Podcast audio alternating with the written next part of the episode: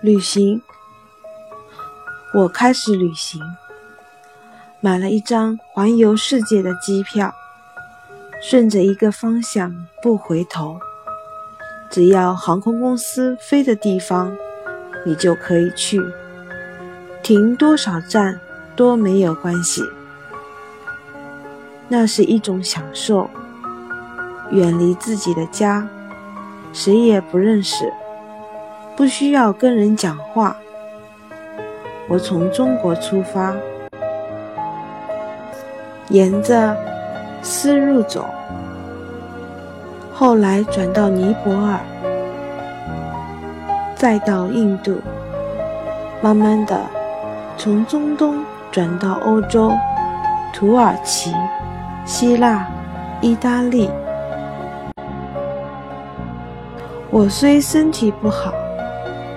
还是故意绕到巴尔干半岛，想看看人类在战争的状况下是什么样子。科索弗？什么？没有。科索弗没去成。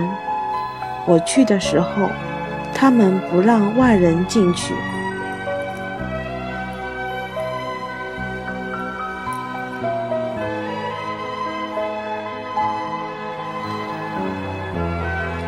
前年秋天，我到了法国，第一次看到树叶全部一起变色，让我更意识到时间就这样过去了。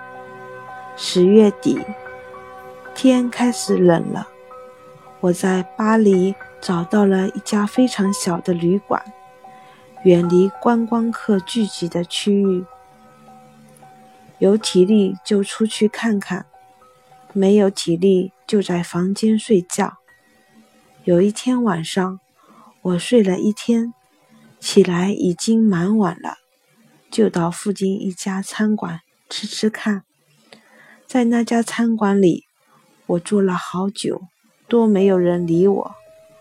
服务生是东方人，他是中国人。我对自己说，因为我怎么看都是。